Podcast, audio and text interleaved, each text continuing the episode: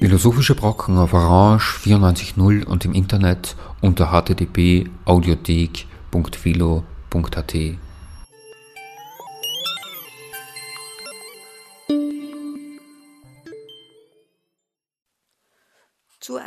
neuen Ausgabe der Philosophischen Brocken begrüßt Sie Charlotte Annal. Sie hören einen Vortrag von der Archäologin und Kulturwissenschaftlerin Stefanie Samida mit dem Titel Wir Europäer sind Asiaten über Komplexität und Simplizität DNA-gestützter Vergangenheitsforschung. Aufsehenerregende Überschriften wie Wie viel Germane steckt in uns oder Alle Europäer haben einen Migrationshintergrund zeigen die steigende Beachtung, die die Anwendung der Molekulargenetik innerhalb der ur- und frühgeschichtlichen Forschung in der Öffentlichkeit bereits findet. Diese Beachtung verweist auf den Trend, dass sich die Archäologie zunehmend naturwissenschaftlicher Verfahren bedient. Die im Schnittfeld von Kultur- und Naturwissenschaften zu verortende DNA-gestützte Vergangenheitsforschung bietet jedoch, so Stefanie Samida, innerhalb der Archäologie zwar völlig neue Zugänge, aber nur scheinbar eindeutige Aussagen zur menschlichen Vergangenheit. Der Vortrag, den Sie nun im Anschluss hören, fand am 25. November 2019 am IFK, dem Internationalen Forschungszentrum Kulturwissenschaften in Wien statt. Thomas Macho, der derzeitige Direktor des IFK, übernahm es, Stefanie Samida vorzustellen. Stefanie Samida ist Privatdozentin für populäre Kulturen, was für eine wunderschöne Denomination, an der Universität Zürich und wissenschaftliche Mitarbeiterin an der Universität Heidelberg. Sie hat Vor- und Frühgeschichte studiert, klassische Archäologie und mittelalterliche Geschichte, danach Medienwissenschaft und Medienpraxis, also ein breites Spektrum auch von Disziplinen. 2005 hat sie in Tübingen promoviert und zwar mit einer Dissertation über Wissenschaftskommunikation und Wissensvermittlung, neue Medien in der Archäologie. 2016, also elf Jahre später, hat sie dann habilitiert an der Universität Zürich und zum Thema Vergangenheit und populäre Imagination, kulturwissenschaftliche Perspektiven. Sie war unter anderem Forschungsstipendiat in der Henkel Stiftung, Junior Fellow am Berliner Exzellenzcluster Topoi und von 2012 bis 2015 Projektleiterin im Forschungsprojekt Living History, Reenacted Prehistory Between Research and Popular Performance. Das war am Leibniz-Zentrum für zeithistorische Forschung in Potsdam. Ihre Forschungsschwerpunkte liegen im Bereich Heritage Studies, materielle Kultur, populäre Kulturen, sowie Medien- und Wissenschaftsgeschichte. Wir Europäer sind Asiaten. So lautete der Titel der Juli-Ausgabe des Jahres 2015 von Bild der Wissenschaft. Die Beiträge zum Titelthema rekurrierten dabei weniger auf archäologische, sondern vielmehr auf aktuelle genetische Analysen, die auf bislang, so war zu lesen, unbekannte Komponenten im Erbgut der Europäer hinwiesen. Während Bild der Wissenschaft von Europäern und Asiaten schrieb und damit, wenn man so will, etwas vage in der Benennung blieb, nahm ein paar Monate zuvor der Journalist Stefan Parsch auf Welt Online kein Blatt vor den Mund und schrieb, in vielen Mitteleuropäern steckt ein Russe. Wie Bild der Wissenschaft bezog er sich auf Genomanalysen und Genanalysen die Wissenschaftlerteams international und fachübergreifend zusammengesetzt in der Zeitschrift Nature kurz zuvor veröffentlicht hatten. Der Autor der BBC News, Paul Rincon, nahm ebenfalls Bezug auf diese Nature-Artikel und begann seinen Beitrag Europeans drawn from three ancient tribes mit den Worten, und ich zitiere jetzt auf deutsche Übersetzung, blauäugige, dunkelhäutige Jäger vermischten sich mit braunäugigen, hellhäutigen Bauern. die aus dem Nahen Osten nach Europa gekommen waren. Aber auch eine andere mysteriöse Population mit sibirischer Herkunft trug zur genetischen Landschaft des Kontinents bei. Die Archogenetik, Paläogenetik oder auch Genetic History, wie die DNA-gestützte Vergangenheitsforschung auch bezeichnet werden kann, ist ein junges und sehr dynamisches Forschungsfeld, das in den letzten Jahren viel Aufmerksamkeit erfahren hat, sowohl mediale als auch wissenschaftliche. Jeder neue Artikel auf Nature, Science oder einem anderen Journal mit hohem Impact ruft Debatten vornehmlich in der Archäologie hervor. Diese finden allerdings zeitversetzt statt, denn die kulturwissenschaftlichen Uhren ticken langsamer. Die Diskussion um die Bedeutung des emergenten Feldes und seine Integration in die Archäologie und auch in die Geschichtswissenschaft, aber mir geht es hier vor allem jetzt um die Archäologie, haben erst jüngst deutlich zugenommen. Neben ersten wissenschaftlichen Untersuchungen, Sammelbänden, mehreren Special Issues und Themenheften in einschlägigen Journals, die habe ich jetzt nicht mitgebracht, sind mittlerweile auch populärwissenschaftliche Einführungen erschienen. Ganz aktuell eben 2018 und 2019, die das Forschungsfeld mal anhand eines bestimmten Problems, mal als Ganzes diskutieren oder sich auf einer Metaebene dem Verhältnis von Natur- und Kulturwissenschaften widmen. Im Folgenden möchte ich Ihnen einen Überblick über das Feld liefern. Er wird der Beziehung von Archäologie und Archäogenetik, und ich benutze jetzt vor allem nur diesen Begriff, nachgehen und sich damit beschäftigen, welche Bedeutung die neue Art der Vergangenheitsforschung auf die Archäologie und ihr Selbstverständnis hat. Dabei werde ich en passant der Beziehung von Komplexität und Simplizität in diesem Feld nachgehen, Aspekten der Übersetzung nachspüren und auch nach Grenzziehungen Ausschau halten. Dies geschieht über mal mehr, mal weniger zugespitzte Thesen. Ich habe insgesamt nur zehn Thesen, die ich im Folgenden erörtern, mit Ihnen teilen und auch gerne diskutieren möchte. These 1. A Star is Born. Die DNA-gestützte Vergangenheitsforschung sorgt mit ihren und über ihre Ergebnisse für Schlagzeilen in den Medien und verändert damit zunehmend das öffentliche Bild der Geschichtswissenschaft bzw. und vor allem der Archäologie. Die eingangs zitierten Headlines sind keineswegs singulär. Immer häufiger begegnen uns seit den 2010er Jahren schlagzeilenträchtige Titel wie Wie viel Germanisch steckt in uns? oder Alle Europäer haben einen Migrationshintergrund oder Überschriften, die uns davon berichten, dass unter uns immer noch eine Million Wikinger leben. Sind diese Schlagzeilen noch harmlos, klingt das im Standard mit einem anderen Beispiel deutlich martialischer, wenn es heißt, vor etwa 4500 Jahren seien die männlichen Iberer durch Invasoren ausgerottet worden. Grundlage all dieser Artikel bildeten jeweils aktuelle genetische Analysen von Individuen verschiedener Epochen. Gestatten Sie mir noch zwei letzte und sehr prominente Beispiele, die nicht ganze Populationen betreffen, sondern Einzelschicksale in den Blick nehmen. Ende März 2015 wurden im englischen Leicester die Gebeine Richard III., dem letzten englischen Herrscher aus dem Hause Plantagenet, beigesetzt. Drei Jahre zuvor kam es zu einem regelrechten Hype um seine Person. Damals, also im Jahr 2012, fanden Ausgrabungen auf, beziehungsweise unter einem modernen Parkplatz statt, unter dem man das Franziskanerkloster Grey Friars vermutete, in dem die sterblichen Überreste des Königs bestattet worden sein sollen. Tatsächlich konnte man menschliche Skelettreste bergen. Die nachfolgende Untersuchung der mitochondrialen DNA, kurz mtDNA, und damit eben der mütterlichen Linie, zeigte, dass es sich bei den gefundenen Überresten tatsächlich um den von William Shakespeare in seinem Drama als Machtmensch gezeichneten König handelt. Auch die Haar- und Augenfarbe konnten bestimmt werden. Richards Haar war blond und seine Augen blau. Das entspricht weitgehend dem ältesten erhaltenen Porträt von ihm. Als delikat erwies sich allerdings die Analyse der Y-Chromosome. Sie machte deutlich, dass es in der väterlichen Abstammungslinie Kuckuckskinder gegeben haben musste. Denn bei den heute noch lebenden Nachkommen der väterlichen Seite fanden sich keinerlei Übereinstimmungen mit Richards Y-Chromosom. Doch nicht nur der englische König wurde durchsequenziert, sondern auch die berühmte über 5000 Jahre alte Gletschermumie vom Haus Labjoch, besser bekannt unter dem Namen Ötzi.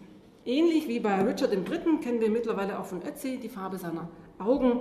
Sie waren braun und wir wissen, dass er laktoseintolerant war. Auch seine Gene haben überlebt. Sie konnten in 19 heute lebenden Männern in Tirol aufgespürt werden, während die mütterliche Linie ausgestorben ist, wie Analysen aus dem Jahr 2016 zeigen. Diese Schlagzeilen, viele weitere ließen sich anführen, bezeugen die steigende Bedeutung molekulargenetischer Ergebnisse im Kontext historischer Forschung im öffentlichen Diskurs. Sie rufen große Faszination hervor, weil sich hier eine Verbindung zwischen Vergangenheit und Gegenwart auftut, die nicht über die bekannten Quellen, sondern jetzt über die Gene hergestellt wird. Die sichtbaren, im wahrsten Sinne des Wortes, für uns handgreiflichen Quellen, also die archäologischen, bekommen nun immer häufiger Konkurrenz von nicht fassbaren Substanzen, den Genen. Obwohl diese für uns in der Regel unsichtbar bleiben, also wir müssen sie ja erst sichtbar machen unter dem Mikroskop, gelten sie für viele Menschen als Identitätsträger. Die Genetik ist daher unmittelbar mit Fragen der Identität verknüpft und knüpft bereitwillig und publikumswirksam mit ihren Deuten an aktuelle Identitätsdiskurse an. Gerade Studien zur Verwandtschaft, ganz besonders wenn es um Individuen geht, lösen ein großes Echo aus, denn sie sind in der Regel gut personalisierbar und eben auch emotionalisierbar und entsprechen damit der medialen Logik.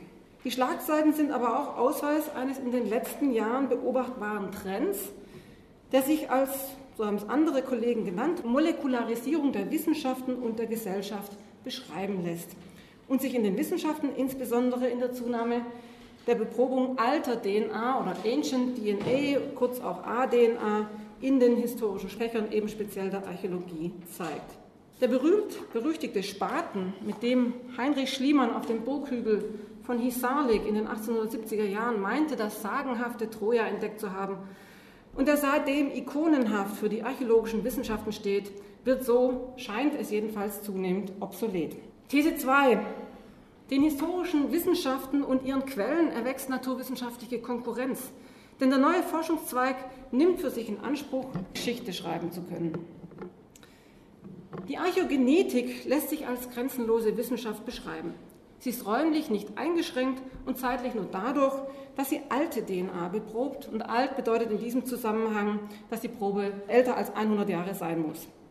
Die Archäogenetik nutzt die in der Humangenetik entwickelten Methoden und wendet sie auf alte DNA an, die sie beispielsweise aus Knochen und Zähnen und ähnlichem extrahiert. Das zu analysierende Material ist aber nicht auf menschliche Überreste beschränkt, sondern schließt sämtliche Überreste fossiler Organismen, eben Pflanzen, Tiere ein, bis hin zum Pergament, weil Pergament ja auch aus Tierhaut besteht. Einer ihrer Schwerpunkte liegt aber zweifelsohne auf menschlicher DNA. Sie versucht also zum Beispiel aus Knochenresten von Urmenschen das jeweilige Erbgut bzw. Genom zu isolieren und zu dekodieren. Und hier sieht man das New Life for Old Bones, da im Genom die genetischen Merkmale aller unserer Vorfahren gespeichert sind. 1996 gelang es erstmals, übrigens aus dem 1856 im Neandertal gefundenen Skelett, Reste von DNA, speziell mitochondrialer, also der mütterlichen Seite, DNA zu gewinnen. Und erst 2010 konnte schließlich das komplette Genom, Neandertaler Genom, sequenziert und damit eine Art paläogenetischer Fingerabdruck hergestellt werden.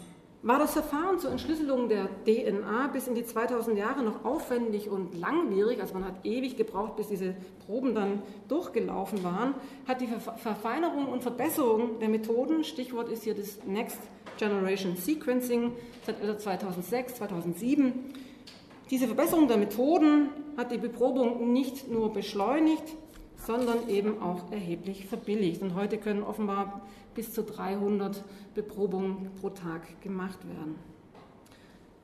Der Forschungsfokus liegt vor allem auf Analysen zur genetischen Verwandtschaft zwischen Individuen sowie zur genetischen Verwandtschaft zwischen Populationen, wodurch die Frage nach Mobilität und Migration in den Vordergrund rückt, beziehungsweise die nach Populationsdynamiken in der Vergangenheit. Denn die Archäogenetik könne, so Johannes Krause, einer der Direktoren des erst 2014 gegründeten Max-Planck-Instituts für Menschheitsgeschichte in Jena, ich zitiere ihn, Wanderungsbewegungen von Menschen auf Grundlage genetischer Analysen in bisher nicht dagewesener Präzision belegen. Darüber hinaus beschäftigt sie sich mit der Genese von Krankheitserregern, etwa mit Pesterregern, und deren Auftreten in Verbindung mit menschlichen Populationen sowie der historischen Herleitung und Verbreitung von Sprachfamilien, wie beispielsweise der indogermanischen Sprachen. Die Archäogenetik sucht also Geschichte mittels alter DNA zu schreiben und ein Big Picture, so wird es immer wieder apostrophiert und auch gesagt, ein besseres Verständnis der großen Zusammenhänge zu entwerfen. Jedenfalls ist das der Anspruch ihrer Protagonisten. Und sie nimmt auch für sich in Anspruch, Aussagen von großer Reichweite, eben dieses Big Picture über menschliche Identitäten zu treffen, die eben bis ins Heute reichen. Dazu ist sie natürlich auf Material angewiesen, nämlich und vor allem Material, das gut überliefert ist, weil nicht jede Probe kann sequenziert werden.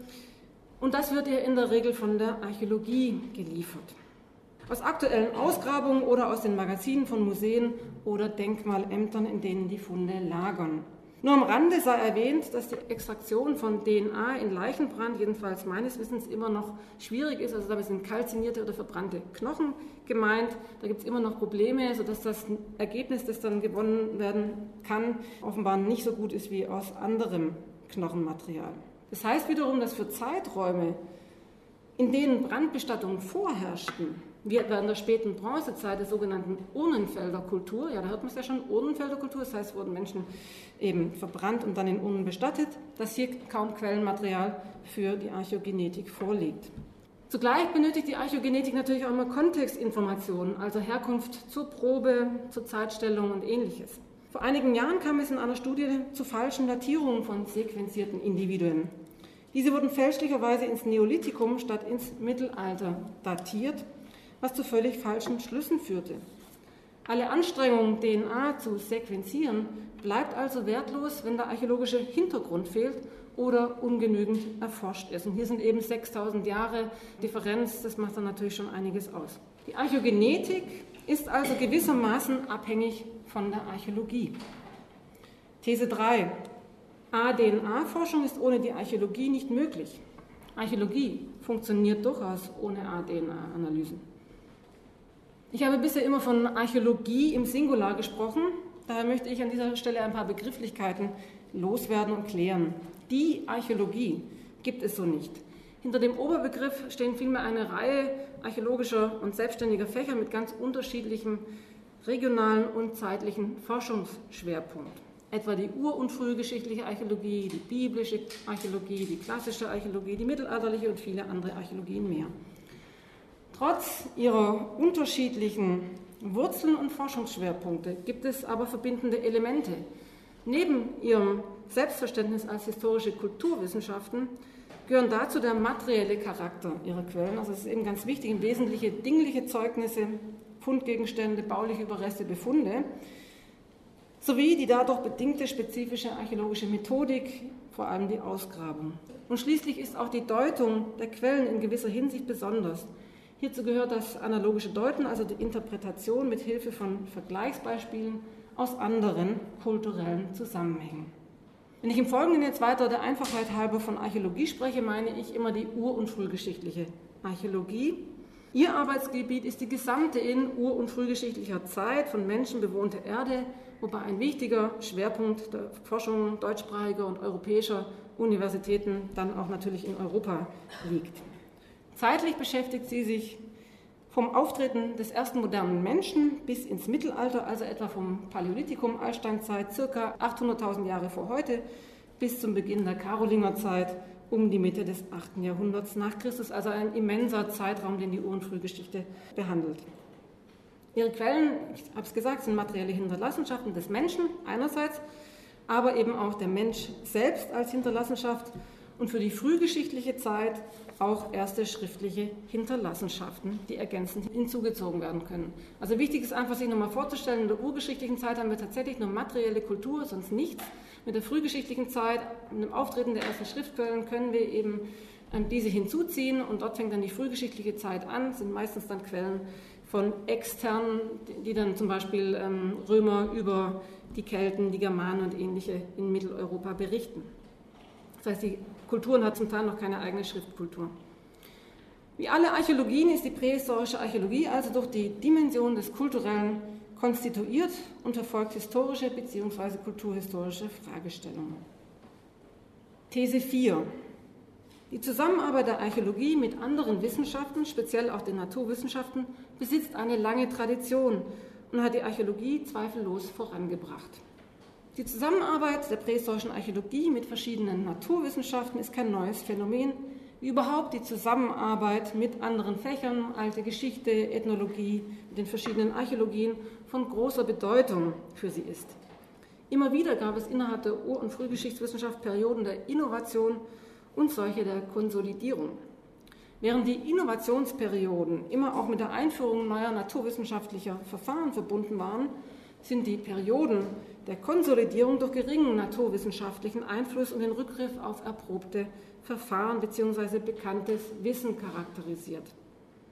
Die erste Innovation fällt in die Zeit um die Mitte des 19. Jahrhunderts, die zweite ist etwa 100 Jahre später anzusiedeln. Der erste Innovationsschub zeigt sich also in den Anfängen der Ur- und Frühgeschichtswissenschaft und war geprägt von der Zusammenarbeit zwischen Anthropologie, Ethnologie, mit der Geologie, mit Zoologie und manifestiert sich etwa in Gesellschaften wie zum Beispiel in der von dem Berliner Mediziner Rudolf Virchow gegründeten Berliner Gesellschaft für Anthropologie, Ethnologie und Urgeschichte. Also da sieht man noch so eine Art enge Verbundenheit zwischen diesen sich etablierenden und institutionalisierenden oder im Werden begriffenen Fächern. Oder sie zeigt sich auch in der damaligen Zeit, Mitte des 19. Jahrhunderts, in den Forschungen etwa zu den schweizerischen Seeufersiedlungen, bei denen man pflanzlichen und tierischen Überresten eine große Bedeutung zumaß. Rudolf Virchow war einer der wichtigsten Vertreter der im Entstehen begriffenen jungen Wissenschaft und war der Ansicht, die Ur- und Frühgeschichtswissenschaft mit naturwissenschaftlichen Methoden betreiben zu können. Für ihn zählten ausschließlich Fakten. 1881 charakterisierte er sich im Vorwort zu Heinrich Schliemanns Buch Ilios, Stadt und Land der Trojaner, die beiden waren sehr gut befreundet, Dort charakterisierte er sich selbst als, ich zitiere ihn, Naturforscher mit der Gewohnheit der kältesten Objektivität. Der zweite Zeitraum innovativer Neuerungen Mitte des 20. Jahrhunderts ist geprägt von den Entwicklungen auf dem Feld einerseits der Pollenanalyse, besonders aber andererseits von der Einführung der sogenannten Radiokarbon-Methode.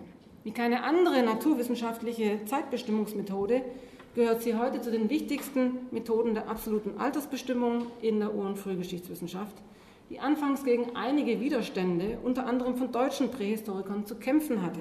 Hier ist vor allem der Heidelberger Prähistoriker Wladimir Milojcic anzuführen, der sich lange gegen sie wehrte und damit haderte, dass die Datierung archäologischer Kulturen aus seiner Sicht fachfremd stattfand. Hier ein Beitrag aus dem Jahr 1967 und eigentlich bis zu seinem Tod 1978 ähm, hat er sich eben gegen diese Art der Altersbestimmung gewehrt und auch immer wieder versucht zu begründen, warum die neue Bestimmungsmethode nicht gut ist für das Fach, beziehungsweise auch zum Teil vielleicht falsche Ergebnisse bringt.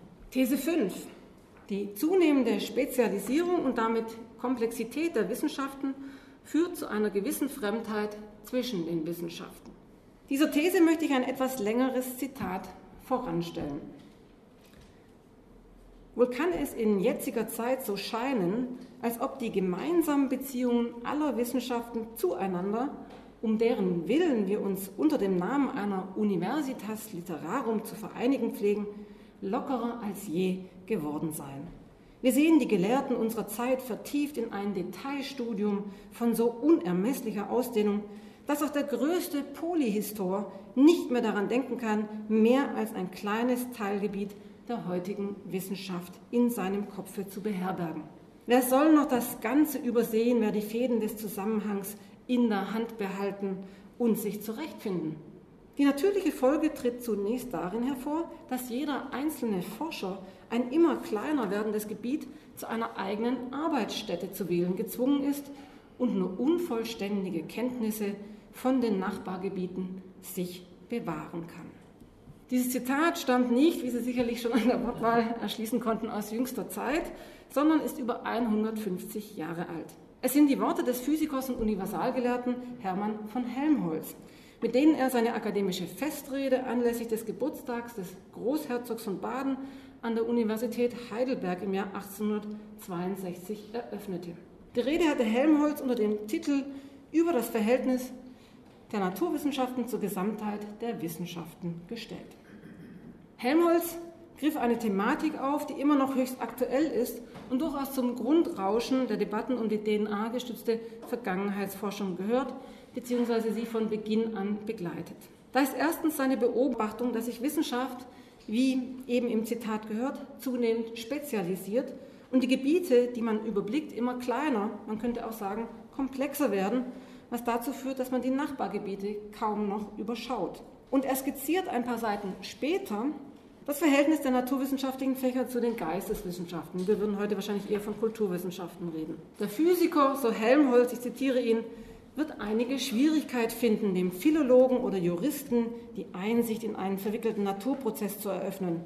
Der Philolog und der Historiker werden den Naturforscher auffallend gleichgültig gegen literarische Schätze finden, ja vielleicht sogar für die Geschichte seiner eigenen Wissenschaft gleichgültiger als Recht ist. Helmholtz Darstellung das Verhältnis von Geistes- bzw. Kultur- und Naturwissenschaften wird der einen oder dem anderen von ihnen bekannt vorkommen. Er beschreibt knapp 100 Jahre vor dem britischen Physiker und Schriftsteller Charles Percy Snow das gegenseitige Nichtverstehen dieser beiden Gruppen. Snow drückte es 1959 in seiner berühmten Reed Lecture The Two Cultures zweifellos deutlicher aus und sprach von Antipathie und mangelndem Verständnis das den Alltag präge und zu verzerrten Bildern voneinander führe. Die von Snow beschriebene Kluft war seinerzeit aber, wie die Rede von Helmholtz bezeugt, nicht völlig neu. Die unterschiedliche Wahrnehmung der zwei Kulturen war vielmehr schon lange präsent. Hermann von Helmholtz sah die Naturwissenschaften damals trotz der Fortschrittsgläubigkeit und der rasanten Entwicklung auf naturwissenschaftlichem Gebiet, und das macht er eben in seiner Rede und in dieser gedruckten Rede dann eben auch immer wieder deutlich, er sah eben die Naturwissenschaften unter Zugzwang und warf ihnen vor, einen, ich zitiere nochmal, isolierten Weg eingeschlagen zu haben und den übrigen Wissenschaften fremd geworden zu sein. Eine gewisse Fremdheit ist auch zwischen der Archäogenetik und der Archäologie festzustellen. Zwar gab es, wie gezeigt, von Beginn an eine Zusammenarbeit zwischen verschiedenen Naturwissenschaften und der Archäologie, doch diese beschränkte sich meist auf gegenseitige hilfswissenschaftliche Tätigkeiten, wobei die Archäologie wahrscheinlich mehr von den Naturwissenschaften und den von ihnen produzierten Ergebnissen profitierte als andersherum. Denn eine interdisziplinäre Zusammenarbeit, die den Namen verdient, würde kaum einmal praktiziert, beziehungsweise ist bis heute eine Ausnahme, das ist jedenfalls mein Eindruck. Damit meine ich eine Zusammenarbeit, bei der eine gemeinsame Fragestellung formuliert und dieser gemeinsam nachgegangen wird. Und sie setzt sich in der Erörterung des methodischen Instrumentariums und der leitenden Begriffe fort. Dies gelingt im Forschungsalltag nur selten und führt mich zu meiner sechsten These. Naturwissenschaftliches Erkenntnisinteresse unterscheidet sich fundamental von kulturwissenschaftlichem Erkenntnisinteresse. Das erschwert die Zusammenarbeit. In epistemologischer Hinsicht unterscheiden sich Natur- und Kulturwissenschaften, und ich generalisiere hier, grundlegend. Einer der ersten, der sich intensiv dem Verhältnis von Kultur- und Naturwissenschaft widmete, war der Heidelberger Philosoph Heinrich Rickert und schon wieder ein Heidelberger, also es ist tatsächlich Zufall. In seinem Buch Kulturwissenschaft und Naturwissenschaft, das seit seinem ersten Erscheinen 1899 mehrere Auflagen erfahren hat, unterschied er eine generalisierende Methode Naturwissenschaft von einer individualisierenden, der Kulturwissenschaft. Er wies explizit darauf hin, dass er damit keinen absoluten Gegensatz heraufbeschwören, sondern lediglich einen relativen Unterschied betonen wolle. Und es gibt zweifellos epistemologische Differenzen. Nehmen wir das Beispiel Archäologie und Archäogenetik. Während die Archäogenetik als Laborwissenschaft bezeichnet werden kann, die deduktiv vorgeht, ist die Archäologie als induktive Wissenschaft zu charakterisieren. Während die Forschung das eine Mal Hypothesen geleitet ist, werden, in einem anderen, werden im anderen Fall Hypothesen auf den zur Verfügung stehenden Quellen aufgebaut. Während das eine Mal die Datengewinnung und Datenanalyse im Labor stattfindet, ich habe es genannt, Laborwissenschaft und auf Rechenoperationen, statistischen Verfahren und Modellierungen angewiesen ist, Geschichtsschreibung also im Labor stattfindet, erfolgt das andere Mal die Quellenerschließung über die Ausgrabung und deren Dokumentation, an die eine quellenkritische Analyse und Interpretation anschließt. Während das eine Mal Makrozugänge und Big-to-Small-Approaches dominieren, um das schon angesprochene Big Picture zu entwerfen, geht es das andere Mal mehr um den Einzelfall oder, wenn man so will, um Small-to-Big Approaches. Als Ausweg aus den erkenntnistheoretischen und methodologischen Schwierigkeiten gilt einigen Wissenschaftlern mittlerweile die sogenannte Conciliant History, eine, ich zitiere, New Super Interdisciplinary History. Sie markiert eine Form der Geschichte, die auf Theorien und Beweislinien aus allen Wissenschaften basiert, unter anderem auch eben der Genetik. Der Begriff Consilience, Übereinstimmung, ist hier zentral. Ausgegangen wird von einer Einheit menschlichen Wissens, eben diesem Zusammensprung des Wissens und damit einer Einheit geisteswissenschaftlicher und kulturwissenschaftlicher Forschung.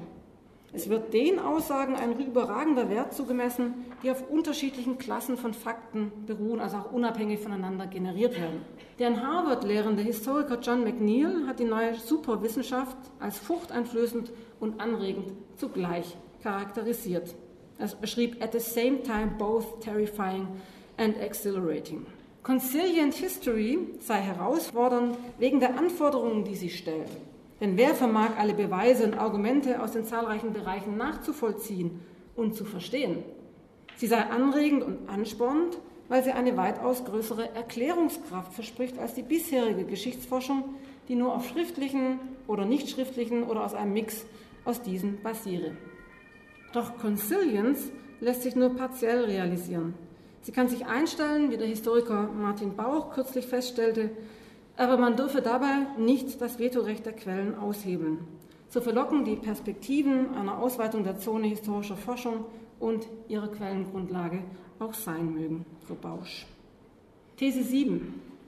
Naturwissenschaftliche Forschungsansätze sind progressiv, archäologische Forschungsansätze sind konservativ oder die Beschäftigung mit alten Knochen ist modern, diejenige mit alten Töpfen langweilig. Die Zunahme naturwissenschaftlicher Methoden in der Archäologie, allen voran die Möglichkeit, alte DNA zu beproben, hat innerhalb des Fachs intensive Debatten um die Möglichkeit und die Bedeutung der Naturwissenschaften im Allgemeinen und der Archäogenetik im Speziellen angestoßen. Dabei geht es weniger nur um das für und wider bezüglich des Einsatzes einzelner Naturwissenschaften oder Verfahren. Gestritten wird vielmehr über das Selbstverständnis der Archäologie. Der dänische Prähistoriker Christian Christiansen beispielsweise hat 2014 in einem Beitrag in der Zeitschrift Current Swedish Archaeology eine Third Science Revolution ausgerufen, die sich in der Zunahme von Big Data, Quantification and Modeling und Theoretical Power of New Knowledge manifestiere. Der DNA-Forschung wies er dabei die zentrale Rolle zu. Kritik an seinen Thesen blieb nicht aus. In einem Kommentar zu Christiansens Beitrag erwiderte eine schwedische Kollegin, Big Data sei nicht gleichbedeutend mit besseren Daten. Ähnlich äußerte sich auch der spanische Archäologe Alfredo González Ruibal, der auch vor dem Hintergrund der Forschungsförderung von einer Art Zwei-Klassen-Archäologie warnte, die gute, die naturwissenschaftliche Methoden einbeziehe und die eher minderwertige, die ohne eine DNA-Sequenzierung und andere naturwissenschaftliche Verfahren auskomme. Kritisch diskutiert wurde kürzlich auch der 2017 von dem ebenfalls dänischen Archäologen Tim Floor Sørensen im Norwegian Archaeological Review publizierte Beitrag, jetzt aber in umgekehrter Richtung. Er habe, so ein Vorwurf, einen reaktionären Text verfasst, der aus einer Position der Bedrohung geschrieben sei. Flor Sörensen hatte sich nämlich dezidiert gegen den von Christiansen als Scientific Turn sozusagen bezeichneten Turn ausgesprochen, indem er einen neuen Empirismus aufkeimen sieht, geprägt von einer positivistischen Tendenz, die quantitative Daten und absolute Fakten feiere und sie zur Grundlage archäologischen Wissens erheben wolle. Dies führe, so Flor Sörensen, dazu, dass Interpretationen, die nicht objektiv quantifiziert würden, unter einen gewissen Verdacht gerieten was wiederum zur Folge habe, dass man Daten nun wieder für sich selbst sprechen lassen könne, weil, so die populäre Legende, Fakten bekanntlich nicht lügen. Ganz ähnlich hat auch Alexandra John kürzlich in einem Beitrag argumentiert. Daten, so schreibt sie, seien gut, solange sie nützlich sind. Problematisch werde es dann, wenn die Methodik zu einem unhinterfragten Dogma oder gar zum Ziel der Forschung würde. Sie rät daher zur Reflexion, denn sonst agiere man wie Mary Shelleys Viktor Frankenstein der unterschiedliche Teile zusammengeführt habe, um sie passend zu machen. Das Ergebnis, so möchte ich hinzufügen, ist hinlänglich bekannt. Zur Disposition steht also, ob die Archäologie als historische Kulturwissenschaft weiterhin der verbindliche Bezugspunkt sein soll. Es geht vor dem Hintergrund der Zunahme naturwissenschaftlicher Methoden somit nicht um die Frage, ob sie integriert werden sollen, sondern vielmehr wie und damit um die zukünftige Positionierung der Archäologie. These 8. Die DNA-gestützte Vergangenheitsforschung markiert eine spannungsgeladene Kontakt- und Überlappungszone. Komplexe kulturhistorische Fragen lassen sich über die A-DNA-Forschung alleine nicht beantworten. Archäologen wie der schon zitierte Christiansen sehen den Scientific Turn also positiv und halten ihn außerdem auch für äußerst produktiv. Dazu ein längeres Zitat von ihm. Like now, we can once again walk back into the museum stores and select material that will tell us whole life stories of individuals, the diet, mobility, and close family stories, as well as their larger genetic family stories from prehistory until the present. A new door has been opened to previously hidden absolute knowledge that once again will reduce the amount of qualified guessing and thus both refine and redefine theory and interpretation. Angesichts dieser Aussage fragt man sich, was meint er mit absolutes Wissen? Welche kompletten Lebensgeschichten glaubt er erzählen zu können, wenn das Material nur richtig beprobt würde? Solche über das Aussehen und die genetische Verwandtschaft von Menschen in ur- und frühgeschichtlicher Zeit, die kaum über Nice-to-Know-Studien hinauskommen?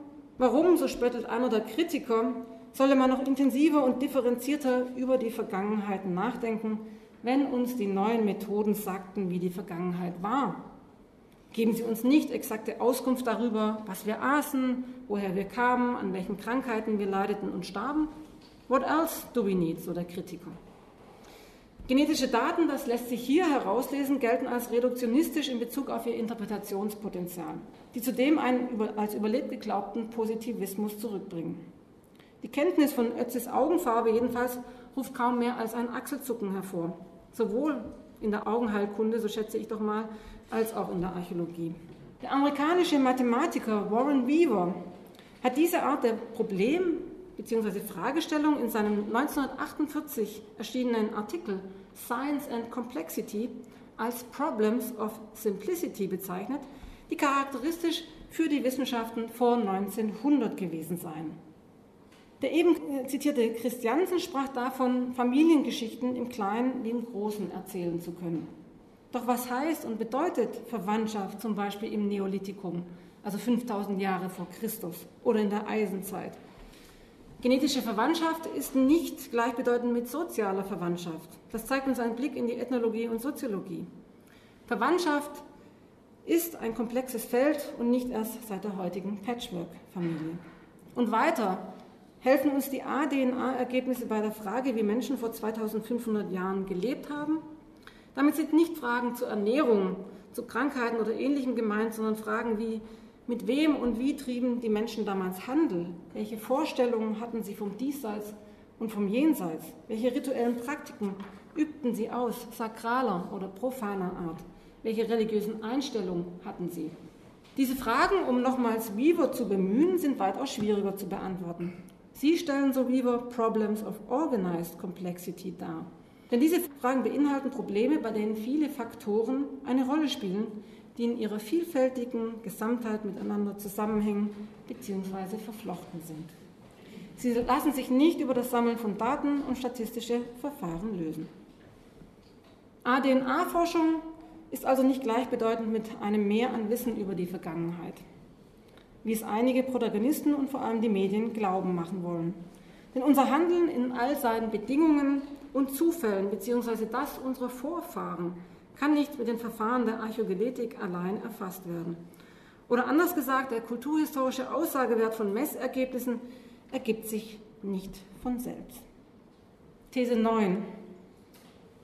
Die ADNA-Forschung ein Schritt nach vorn und zwei zurück. In der Archäologie längst überholte Begriffe und Konzepte kommen in naturwissenschaftlichem Gewand zurück.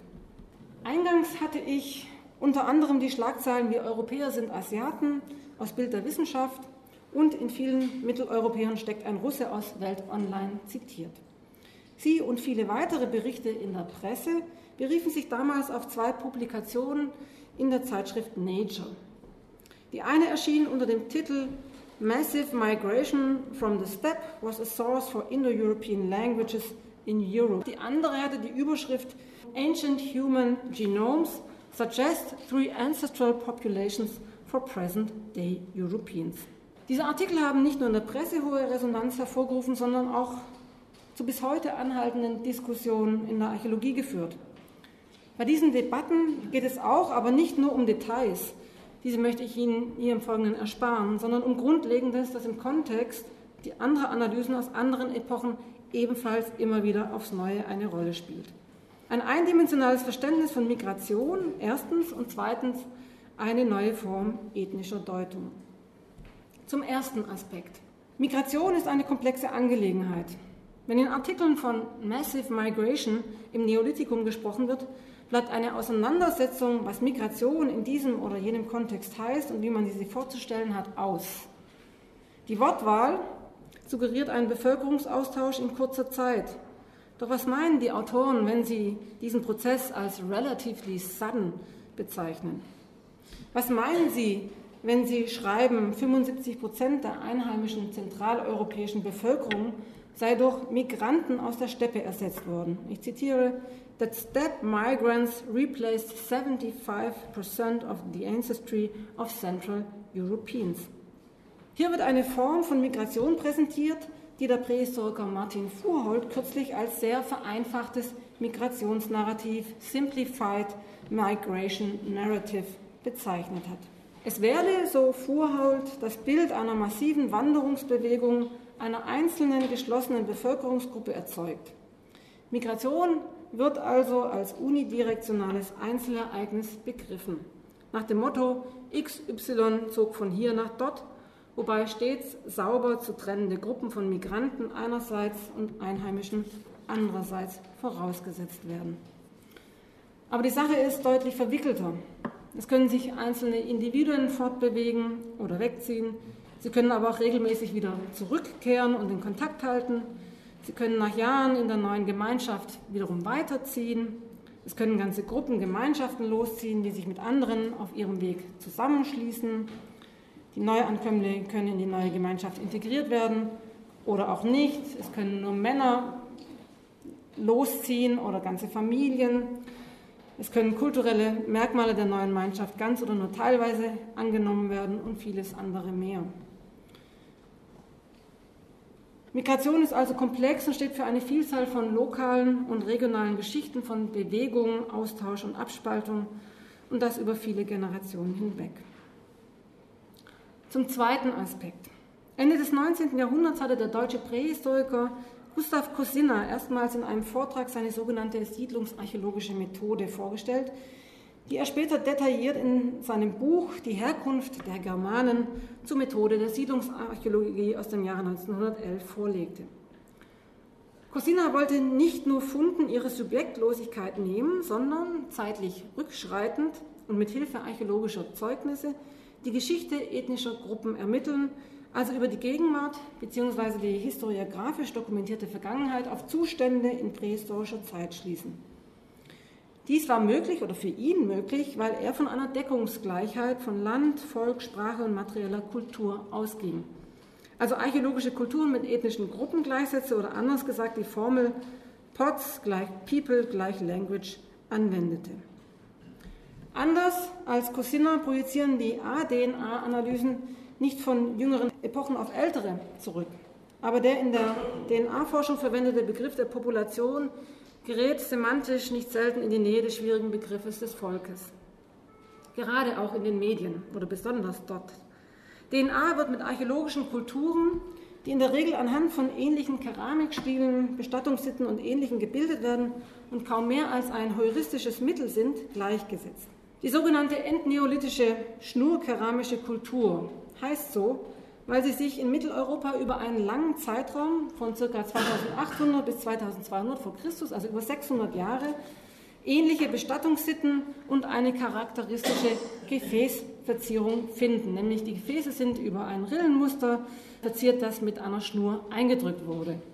Deswegen heißt diese Kultur Schnurkeramiker oder schnurkeramische Kultur. Die Schnurkeramike sind also ein modernes Konstrukt der Wissenschaft. Die Gleichsetzung von DNA mit archäologischen Kulturen ist besonders für die frühgeschichtliche Zeit problematisch, wo uns in den Schriftquellen etwa Kelten, Langobarden, Alamannen und viele andere häufig als Gentes, also Gens Gentis, Stamm, Sippe bezeichnete Gesellschaften, Gemeinschaften gegenübertreten. Eine Bezeichnung wie Langobarden ist zwar, wie es der Archäologe Philipp von Rummel ausgedrückt hat, eine konkrete historische Gemeinschaft, die Schnittmengen mit Faktoren wie Sprache, materielle Kultur oder auch Wirtschaftsweise aufweisen kann, aber keineswegs eben mit ihnen identisch. Im Windschatten der ADNA-Analyse wird die Archäologie also mit Interpretationen konfrontiert, die sie glaubte lange hinter sich gelassen zu haben. Vereinzelt wird von einem neuen Ethnoessentialismus gesprochen und darauf hingewiesen, dass einfache Lösungen zu komplexen Problemen nie die beste Wahl darstellten. These 10. ADNA gilt gerade in der öffentlichen Debatte als unbestechliche Quelle und die Archäogenetiker als Wissenschaftler, die eindeutige Ergebnisse erzielen und präzise Aussagen treffen. Es finden Grenzziehungen statt, bei denen die Medien eine wichtige Rolle spielen. Es geht in der öffentlichen Kommunikation von und um Wissen und Wissenschaft immer auch um Fragen der Grenzziehung. Der Soziologe Thomas E., ich weiß nicht, wie man ihn ausspricht, Girin, Girin, wie auch immer, spricht von Boundary Work, bei der alle Akteure zu berücksichtigen sind, die am Herstellungs-, Aushandlungs-, Übersetzungs- und Vermittlungsprozess von Wissen beteiligt sind. Er hat dieses Konzept zwar am Beispiel der Beziehung von Wissenschaft und Nichtwissenschaft im 19. Jahrhundert erarbeitet, doch diese Prozesse der Grenzziehung finden sich auch innerhalb des Wissenschaftssystems. Er hat mehrere Felder diagnostiziert, in denen sich die Grenzziehungen abzeichnen. Von besonderer Bedeutung sind vor allem die Ausdehnung von Autorität und Expertise auf einem Feld, das vorher von anderen besetzt wird, war oder noch wird, sowie die Monopolisierung eben von Autorität und Expertise. Bei näherer Betrachtung finden wir diese Grenzziehungsprozesse auch im Feld der DNA-gestützten Vergangenheitsforschung. Eine wichtige Rolle kommt den Medien zu, die nicht nur, wie in der ersten These bereits angedeutet, für Schlagzeilen sorgen, sondern in den Berichten auch die Expertise des noch jungen Forschungsfelds auf historischem Gebiet herausstreichen. Dazu noch ein letztes Beispiel. Vor wenigen Tagen, am 11. November, erschien auf Spiegel Online ein Artikel mit dem Titel Herr der Knochen. Der Autor Jörg Römer liefert anhand der biografischen Skizze des Archäogenetikers Johannes Krause, ich hatte ihn schon erwähnt, Direktor am Max-Planck-Institut in Jena, Jörg Römer liefert also eine biografische Skizze und damit einen Einblick in das noch junge Forschungsfeld und ganz wichtig in Deutschland im Augenblick eben die Spitzenforschung auch in Ostdeutschland zugleich. Wie viele andere Beiträge in den Medien vermittelt auch dieser Artikel den Eindruck, als könne die Archäogenetik eindeutige Antworten auf lange unbeantwortete Fragen liefern. Denn die menschliche Erbsubstanz gleiche einer, ich zitiere, Festplatte, aus der man lediglich die wertvollen Daten extrahieren müsse. Die Erkenntnisse, die aus den alten Knochen gewonnen werden könnten, hätten das Potenzial, so der Spiegelautor vollmundig, und ich zitiere ihn länger, ganze Generationen von Archäologen zu frustrieren.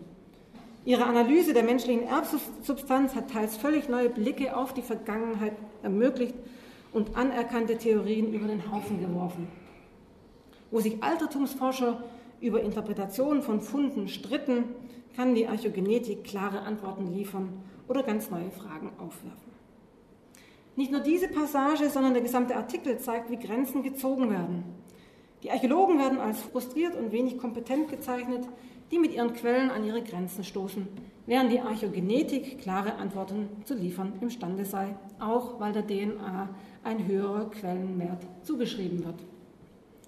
Unterstrichen wird dieses wenig schmeichelhafte Bild durch ein Zitat von Johannes Krause, das wenig später nach dieser gerade von mir zitierten Passage mit den Worten wiedergegeben wird. Und ich zitiere jetzt Johannes Krause in diesem Bericht. Kürzlich hat ein Archäologe auf einer Konferenz angesichts unserer Erkenntnisse eingeräumt, dass er falsch lag. Das gehört dazu. Insgesamt klingt nicht nur eine Hierarchisierung der Quellen durch, sondern es lässt sich auch ein gewisser Glaubwürdigkeitsvorsprung herauslesen.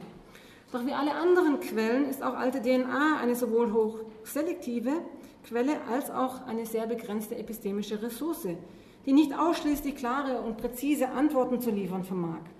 Sie ist nicht per se objektiver oder zuverlässiger als zum Beispiel archäologische und schriftliche Quellen, sondern sie ist wie alle anderen Quellen interpretationsbedürftig. Und dass auch der schon eine oder andere Archäogenetiker zurückrudern musste bzw. an seine Grenzen kam, muss hier im Prinzip auch nicht weiter erwähnt werden.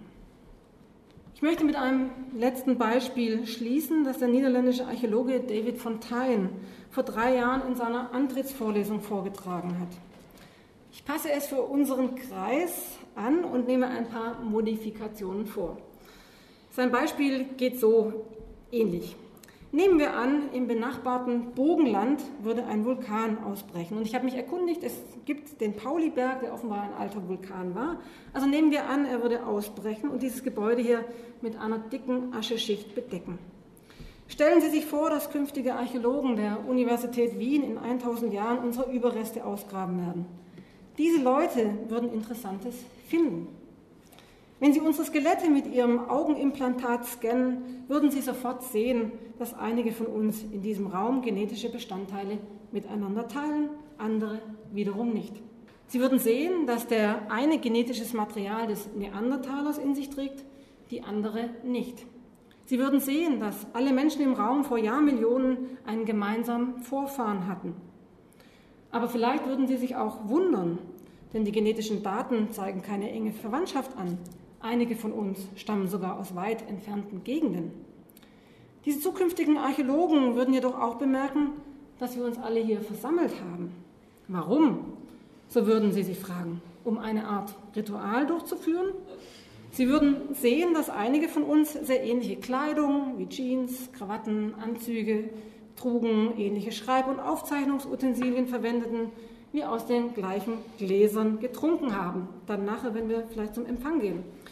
Die zukünftigen Wiener Archäologen würden annehmen, dass sich die in diesem Raum anwesenden Personen als eine wie auch immer geartete Gemeinschaft begriffen haben, und zwar anhand der materiellen Kultur und auch das, was wir in diesem Raum einst taten.